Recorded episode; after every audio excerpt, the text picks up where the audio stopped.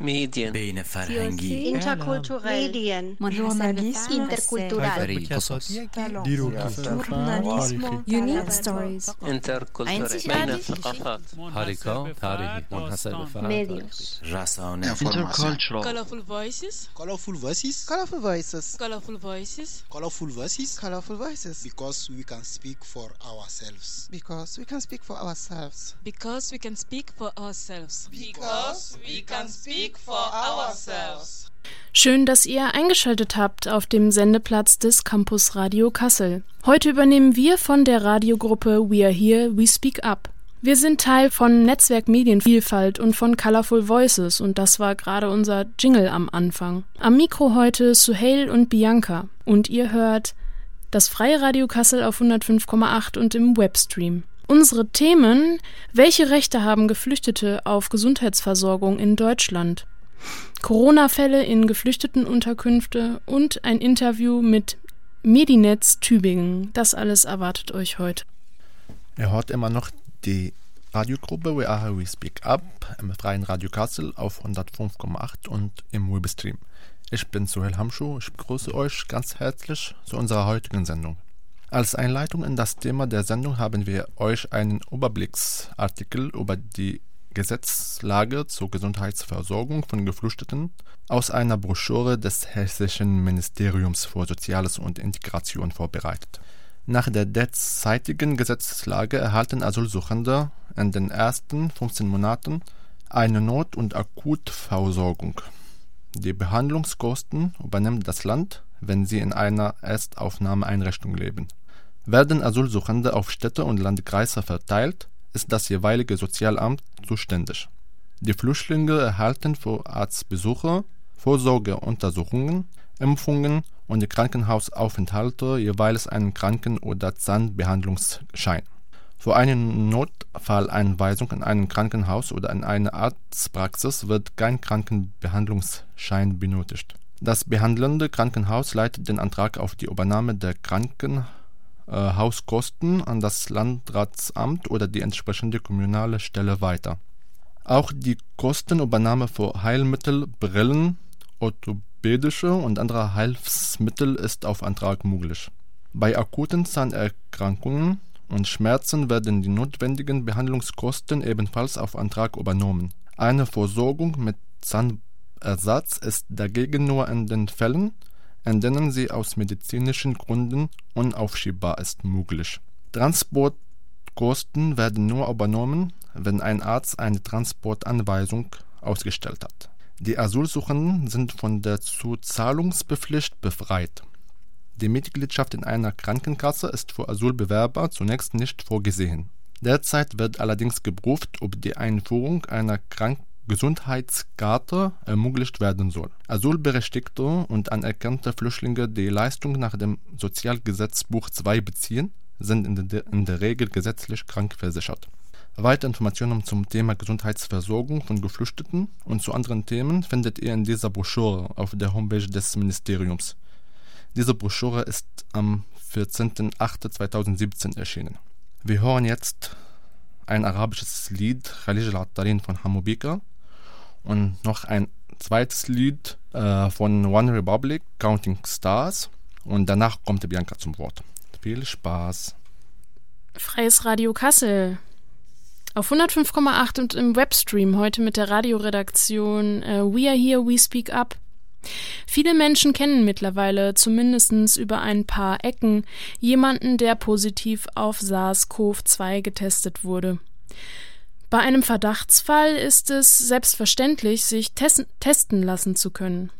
100.000 illegalisierte Migrantinnen hätten allerdings keine Möglichkeit, sich auf Corona testen zu lassen, geschweige denn behandelt zu werden. So heißt es in einem gemeinsamen offenen Brief im April 2020. 35 bundesweite Medibüros und Medinetze wandten sich damit unter anderem an Bundesgesundheitsminister Jens Spahn. Medibüros und Medinetze kämpfen für die Gesundheitsversorgung aller Menschen unabhängig vom Aufenthaltsstatus. Mit Pia vom Medinetz Tübingen hat Redakteurin Pauline vom Freien Radio Wüstewelle gesprochen. Hallo Pia, du arbeitest im Verein Medinetz Tübingen. Kannst du uns erklären, was die Idee von Medinetz ist und wie die Aktivitäten aussehen? Ja, total gerne. Also Medinetz Tübingen gibt es seit zwei Jahren. Ähm, das gehört zu, also es ist ein gemeinnütziger Verein. Es gibt den mehrmals in Deutschland, ich glaube so um die 35 Mal in unterschiedlichen Städten. Ziel unserer Arbeit ist, dass Menschen unabhängig vom Aufenthalts- oder Versichertenstatus genau relativ einfach zu Ärzten und Ärztinnen in Behandlung gehen können. Und das machen wir durch unterschiedliche Maßnahmen. Ähm, genau, also wir sind in Tübingen sind wir ja aktuell nur Studierende. Das ist in anderen Städten anders und gemischter. Und wir sind sozusagen die Vermittlungsstelle. Also Menschen können sich bei uns melden, die in, zum Beispiel in der Illegalität in Deutschland leben. Und wir vermitteln sie dann an Ärzte und Ärztinnen weiter. Und ähm, versuchen zum einen oder können also garantieren dann zum einen, dass die Anonymität gewahrt werden kann, ähm, beziehungsweise organisieren, dass wir da Absprachen finden und zum anderen versuchen wir dann über Spenden ähm, die Behandlungskosten entweder zu übernehmen oder zum Teil zu übernehmen. Das ist je nachdem, wie es gebraucht wird. Du hast gesagt, ähm, ein Teil der Zielgruppe sind Menschen, die in der Illegalität leben. Äh, was ist denn genau eure Zielgruppe? Kannst du da ein paar Beispiele nennen? Ja, also es sind eigentlich zwei große Gruppen, ähm, die aus unterschiedlichen Gründen keinen Zugang zum Gesundheitswesen in Deutschland haben. Und das sind einmal, das habe ich gerade schon erwähnt, Menschen, die in der Illegalität hier leben und sich nicht registriert haben, also wo kein laufendes Asylverfahren irgendwie angeleitet wurde. Und die haben keinerlei Versicherungsschutz in Deutschland, beziehungsweise sie haben die Möglichkeit, über das Sozialamt ähm, Gelder auch zurückerstattet zu bekommen, aber da ist dann nicht garantiert, dass ihre Anonymität gewahrt wird.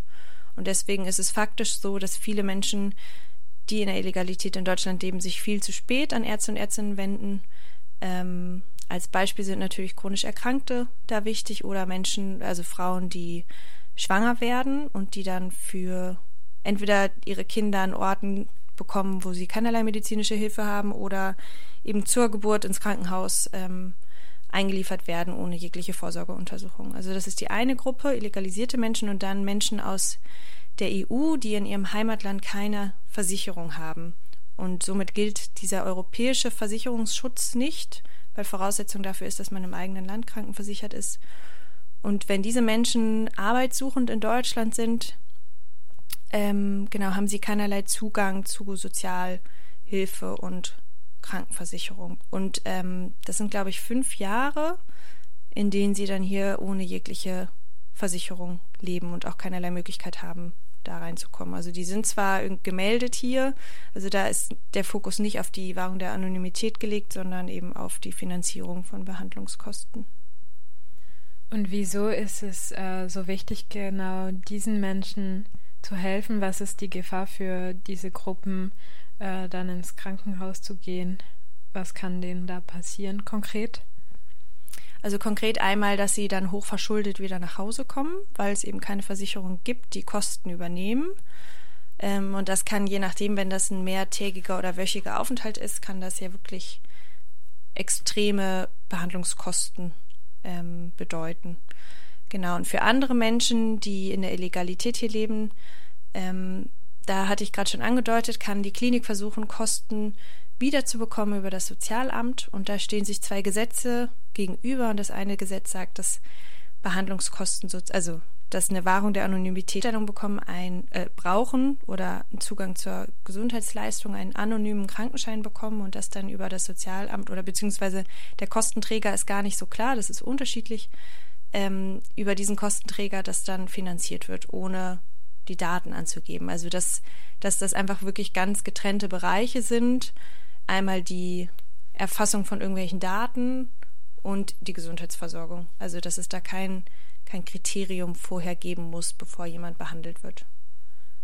Also die Grundidee ist dann einfach äh, Menschenrechte zu gewährleisten, dass die Person als allererstes ein Mensch ist, die Behandlung braucht und nicht irgendwelche Bedingungen erfüllt, erfüllen muss, um behandelt zu werden. Verstehe ich das richtig? Ja, das hast du sehr gut gesagt. Genauso sehen wir das, ja. Und eine Person, die jetzt äh, in dieser Zielgruppe ist, die Hilfe braucht, was ähm, muss sie tun, um von euch Hilfe zu bekommen? Sei es in Tübingen oder in den anderen Städten, in denen Medinetz aktiv ist. Also in Tübingen ist es so, dass wir eine Handynummer haben, darüber sind wir jederzeit erreichbar. Dieses Handy hat immer eine Person von uns und da können Menschen uns anrufen und müssen keinerlei Daten sagen. Also wir sammeln auch nicht deren Daten, sondern können sich auch Synonyme geben und die berichten dann von dem Problem und wir leiten sie dann weiter an Ärzte und Ärztinnen, mit denen wir kooperieren und die oft auch ähm, bereit sind, kostenlos zu behandeln. Genau, das ist in Tübingen die äh, Herangehensweise. In anderen Städten gibt es teilweise sogar Sprechstunden, da können Menschen dann direkt hinkommen. Und ähm, genau, letztendlich läuft da genau das gleiche ab wie bei uns am Telefon. Es wird eine Anamnese erhoben und dann wird auch weiter vermittelt. Also ich weiß von keinem Medinetz, ähm, das tatsächlich selber behandelt, weil ich davon ausgehe, dass uns allen klar ist, sozusagen, also Menschen, die in Deutschland leben oder die ähm, die deutsche Staatsbürgerschaft haben, würden ja auch nicht von Medizinstudierenden zum Beispiel untersucht oder behandelt werden. Und das gilt natürlich für alle anderen Menschen auch. Ähm, und es, wir sind auch nicht nur Medizinstudierende, genau. Also es, wir sehen uns als Vermittlung. Genau. Und wir machen es per Handy und andere machen es per Sprechstunde und Handy. Es ist unterschiedlich. Kannst du in einfacher Sprache erklären, was Anamnese bedeutet? Ja, das ist das erste Gespräch. Also da fragt man, was das Problem ist, ähm, das medizinische Problem, und dann genau fra fragt man noch ein paar andere Fragen, um das ein bisschen einschätzen zu können, ob das ganz dringlich ist, also ob die Person eher Richtung Notaufnahme Krankenhaus muss oder in eine Hausarztpraxis oder Ärztinnenpraxis gehen soll. Und wie geht Medinetz vor, ähm, wenn die Person, der die Patientin kein Deutsch spricht? Das ist unterschiedlich. Also wir versuchen dann über Dolmetscher oder Dolmetscherinnen das zu organisieren. Wir haben da jetzt aber auch noch nicht so ein, ja, wie so ein Forum sozusagen, wo wir Leute direkt anrufen können. Also bisher haben wir das versucht, immer über den Freundeskreis, Bekanntenkreis zu regeln, beziehungsweise bringen die Personen teilweise auch Menschen mit, die übersetzen können. Aber da sind wir im Aufbau, also von der Dolmetscherinnenliste. Hast du noch ein Anliegen, welches du gerne teilen möchtest? Ja, vielleicht möchte ich gerne nochmal bestärken, wie wichtig ich das finde, dass es keinerlei Voraussetzungen gibt für medizinische Behandlung. Ähm, das hat mich sehr erschüttert, als ich erfahren habe, dass es das so, also dass das in Deutschland so ist, dass es da Abhängigkeiten gibt vom Aufenthalts- oder Versichertenstatus oder sonstigen anderen Faktoren. Und für mich ist es das Allerwichtigste, dass jeder Mensch, der ähm, Hilfe braucht, Hilfe bekommt. Das war ein Beitrag, den haben wir übernommen vom Freien Radio Wüstewelle. Den habt ihr gehört hier im Freien Radio Kassel. Und es ging äh, um die Arbeit des Medinetz Tübingen. Medibüros und Medinetze rund um Kassel gibt es äh, in Gießen, Göttingen und Paderborn. Ein Anlaufpunkt in Kassel ist die humanitäre Sprechstunde dienstags ab 18.30 Uhr. Infos dazu gibt es auf www.fahrende-ärzte.de www.fahrende-ärzte.de und Ärzte mit AE. Es gibt für euch zwei Musikstücke Amewu, Demo Crazy und Captain Gibbs Gutes Gewissen. Viel Spaß! بعدكم عم تسمعوا كامبوس راديو كاسل مفراين راديو كاسل على 105.8 und im Webstream. Viele Menschen auf wenig Raum, die sich Zimmer, Toiletten und Duschen teilen. Diese Lebensumstände sind für zahlreiche Geflüchtete in Deutschland Alltag. In Zeiten von Corona ist das Leben in einer Sammelunterkunft risikoreich. Bei fehlenden Rückzugsorten und der Beengung verwundern Berichte über Infektionen dort nicht. Ein Beispiel hierfür ist eine Sammelunterkunft in, in Bad Nang in Baden-Württemberg. Hier kam es Mitte September zu den ersten nachgewiesenen Corona-Fällen. Die Redaktion des Radio Dreieckland aus Freiburg hat Anfang Oktober mit einem betroffenen Geflüchteten gesprochen. Und was bei euch jetzt so passiert ist in den letzten Wochen, du bist jetzt seit fast... Ja, ich bin seit äh, 18 Tagen unter Quarantäne. Richtig krass, ja. Ja, und äh, ich bin auch leider positiv getestet und ich muss bis morgen warten, dass wir wieder frei werden können. Wie viele Leute seid ihr aktuell in Quarantäne in Backnern? Uh, wir sind aktuell drei Leute. Und ihr habt dann uh, ein eigenes, einen eigenen Bereich in der Unterkunft, oder? Ja, ja, genau. Die, wir wurden in einer Wohnung uh, untergebracht. Und du darfst jetzt die Wohnung seit 18 Tagen nicht verlassen, oder? Ja, die, die Wohnung seit acht Tagen, aber ich war unter äh, Quarantäne in, in, in, der Unterkunft, Asylunterkunft, als ich äh, negativ getestet war und ich war dort äh, mit positiven Leuten zusammen. Genau, insgesamt ging das ja so ein bisschen holprig los bei euch. Ihr habt dann auch äh, eine Pressemitteilung verfasst. Refugees for Refugees hat uns quasi auf den Fall aufmerksam gemacht. Bist du auch Teil okay. der Gruppe oder? Ja, ja, ich war der Fall und ich habe auch ähm, äh, die Stadt gebetet, dass ich negativ bin und äh, dass sie mich auch trennen sollen. Und die haben das nicht gemacht und die haben uns mit positiven Leuten zusammengelassen. Und da bis, bis wir selbst infiziert. Ja, bis wir selbst infiziert wurden, ja. Wie ging das denn da los in Backnern in der Unterkunft? Mit äh, jetzt, jetzt wieder alles frei geworden und seit, ich glaube, dieser Woche seit Montag wurde alle entlassen und jetzt keine Security mehr und die anderen, die negativ sind und die schon Corona hatten, die sind jetzt frei. Aber quasi vor zwei Wochen ungefähr, habe ich jetzt so bei euch auf der Homepage nachgelesen, ging es los, dass drei Personen positiv getestet waren und die sind aber erstmal ja. in der Unterkunft geblieben und es ist nicht viel passiert, oder? Wie, wie lief das? Ja, genau, am, am 13. Äh, äh, September, am, sozusagen am Samstagabend, äh, der äh, Unterkunftsmanager, der wo wir wohnen, der, der hat mitbekommen, dass jemand Corona hat und er hat darauf direkt reagiert. Okay. Und dann hat er die zwei Personen äh, getrennt, in eine andere Unterkunft oder in eine Wohnung gebracht. Und dann hat, hat er direkt am Sonntag uns äh, Testung geführt von uns. Und dann waren direkt mehr? Dann, dann waren noch zehn Personen positiv. Und was ist dann passiert? Und danach langsam zwei Personen noch positiv. Und dann haben die überlegt, ob die, was die machen sollen. Die hatten keinen Plan, die Stadtverwaltung. Und danach die haben äh, geplant, dass die negative Personen, die mit positiven äh, Leuten gewohnt haben, zu trennen. Eigentlich eine gute Idee. Das ist ja auch das, was das Robert-Koch-Institut empfiehlt, dann betroffene Leute von Nicht-Infizierten zu trennen. Ist natürlich schwierig in so einem beengten in so einer beengten Wohnsituation? Ja, da, da konnte man kaum äh, zum Beispiel Abstand halten und wir waren negativ und wir waren in einem anderen Zimmer, mit, ich und mit meinem Bewohner.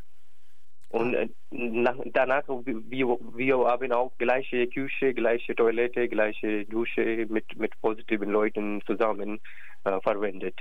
Und deshalb wurden wir auch äh, positiv äh, getestet. Danach, nach zehn Tagen, wieder haben die Testung, Test gemacht und äh, davon drei Personen wurden positiv getestet.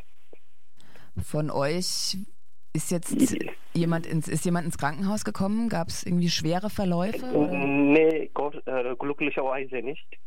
Das, äh, das passierte nicht, weil in dieser Unterkunft alle junge Menschen wohnen. Ja. So unter, unter drei, äh, 40, bis, bis 40 Jahren Alter, mit bis 40 Jahren Alter wohnen da in dieser Unterkunft. Und äh, meistens sind jung, also zwischen 30. Und deshalb es gab glücklicherweise keine solche Fälle. Aber das war auch mehr eine Glückssache, weil, wenn ich jetzt richtig verstanden habe, wurde nicht wirklich nach Vorerkrankungen geschaut. Ihr habt auch in der ganzen Zeit nicht äh, keine ÄrztInnen gesehen, sondern habt. Genau, und ich war, ja, ich war auch so echt krass krank, als ich mich infiziert hatte und ich hatte so Körperschmerzen, mein Körper hat wehgetan und ich war am als ich aufgestanden bin und dann habe ich meinen Kopf hat so geschwind, geschwindig sagen. Ja. Ja, und war sehr, sehr schwierig, dass wir einen Arzt haben sollten, aber leider es gab keinen Arzt, die haben gesagt, dass wir nur aushalten müssen, bis, bis das vorbei ist. Ja, eben zum Glück ist jetzt auch niemand gestorben quasi. Ja, zum Glück, genau. Ähm, und ihr habt euch dann an die Presse gewandt und dann ist aber ein bisschen was passiert. Du hast jetzt erzählt, du bist in einer Wohnung untergebracht. Ja. Das war wahrscheinlich eine Reaktion auf eure, We äh, dass ihr euch gewehrt habt, dass die Situation so blöd war in der, Situ in der Unterkunft. Ja, weil äh, die mussten uns äh, trennen, sonst wären wir auch vor anderen gefährlich sein. Deshalb, das finde ich gut, dass die uns getrennt, äh, äh getrennt haben und die haben auch sich entschuldigt. Der Staat Paknang hat sich bei uns entschuldigt, weil die sehr, weil sie gesagt haben, dass sie so wenig äh, Räumlichkeit oder Räume haben, die vorher nicht negative und positive Personen getrennt machen konnten. Aber dann war es ja doch möglich. Ja, es, es konnte möglich sein, aber äh, dank, dank dieser, deren Un Unterstützung haben wir uns auch angesteckt. Ja. So ist ähm, jetzt ist deine Quarantäne morgen vorbei. Äh, genau, morgen, ab, ab, ab übermorgen zum Beispiel können wir frei entlassen werden. Morgen ist der letzte Tag. Was wirst du als erstes tun?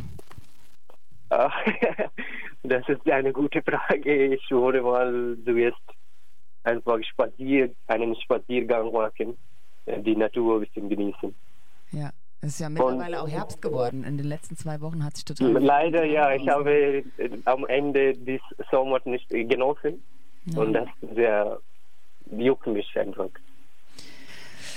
Dann ja, und äh, wir arbeiten zum Beispiel und wir wissen nicht, ob wir in dieser Zeit auch Geld kriegen können, weil ich habe jetzt meinen Job vor, vor diesem äh, Corona-Ausbruch, vor dem Corona-Ausbruch äh, begonnen. Dann habe ich zehn Tage gearbeitet und dann war ich wieder unter Quarantäne und ich weiß nicht, ob ich in diesem Monat mein Gehalt vollständig kriege oder was, was für Möglichkeiten habe, dass ich bekomme. Was, das weiß ich auch nicht. Wurde dir denn final dann auch eine Krankmeldung ausgestellt? Das wurde ja am Anfang auch verweigert? Ja, am, am, am Anfang nicht, weil ich negativ getestet war. Die haben gesagt, das ist einfach eine, wir haben eine Allgemeinverfügung von unserem vom Staat Bakenang bekommen. Und das habe ich zu meinem Chef geschickt und danach jetzt falls ich, äh, als ich äh, positiv getestet war, danach, äh, die haben uns auch eine so Bescheinigung gegeben, dass ich auf Corona, Covid-19 infiziert bin. Und das wurde auch dem Arbeitgeber übermittelt? Ja, ja ich, ich von mir danach gesendet und jetzt weiß ich nicht, was, was passiert. Wir drücken dir die Daumen und hoffen, dass, ja, dass du deinen Job behalten kannst und ja, ja ich hoffe. Wieder, dass ihr alle wieder richtig gesund werdet. Ja, es, es, es passt, äh, Gott sei Dank nichts Schlimmes passiert und äh, jetzt alles, äh, die, die Krise ist schon fast vorbei, glücklicherweise. Ja, also ich glaube, Corona wird uns noch lange beschäftigen, aber das hat, euer Fall hat mal wieder gezeigt, wie diese Unterbringung äh, von Geflüchteten in Sammelunterkünften auf beengtem Wohnraum einfach zu solchen Massenausbruch ist jetzt vielleicht das falsche Wort, aber zu Infektionen, die nicht sein müssten, führen kann. Genau, es, es sollte für, für alle, die zum Beispiel das mitbekommen haben, kann eine Lehre sein, dass die nochmal nicht diesen gleichen Fehler machen sollen. Die sollten direkt äh, reagieren und positiven und negativen gleicherzeit äh, trennen müssen, dass, damit das nicht sich verbreitet. Ja. ja. Dann alles Gute nach Backnern. Das war ein Beitrag des Radio Dreieckland über den Umgang mit Corona-Pandemie in der geflüchteten Unterkunft Backnang. Leider ist die beschriebene Situation kein Einzelfall. In den letzten Wochen vermeldeten zahlreiche Unterkünfte in Deutschland die massive Ausbreitung des Virus. Auch die Erstaufnahmeeinrichtung in Niederzweren-Kassel wies vor knapp zwei Wochen darauf hin, es seien 112 der knapp 300 Bewohner positiv auf das Virus getestet worden. Am Ende muss die Frage gestellt werden, ob das Recht auf Gesundheit von den Türen der geflüchteten Unterkünfte Halt macht. Jetzt hören wir noch ein Lied von Namika, Alles was zählt. Viel Spaß. Wir sind zu Ende unserer Sendung gekommen. Wir bedanken uns bei euch für das Zuhören und bis zum nächsten Mal. Tschüss.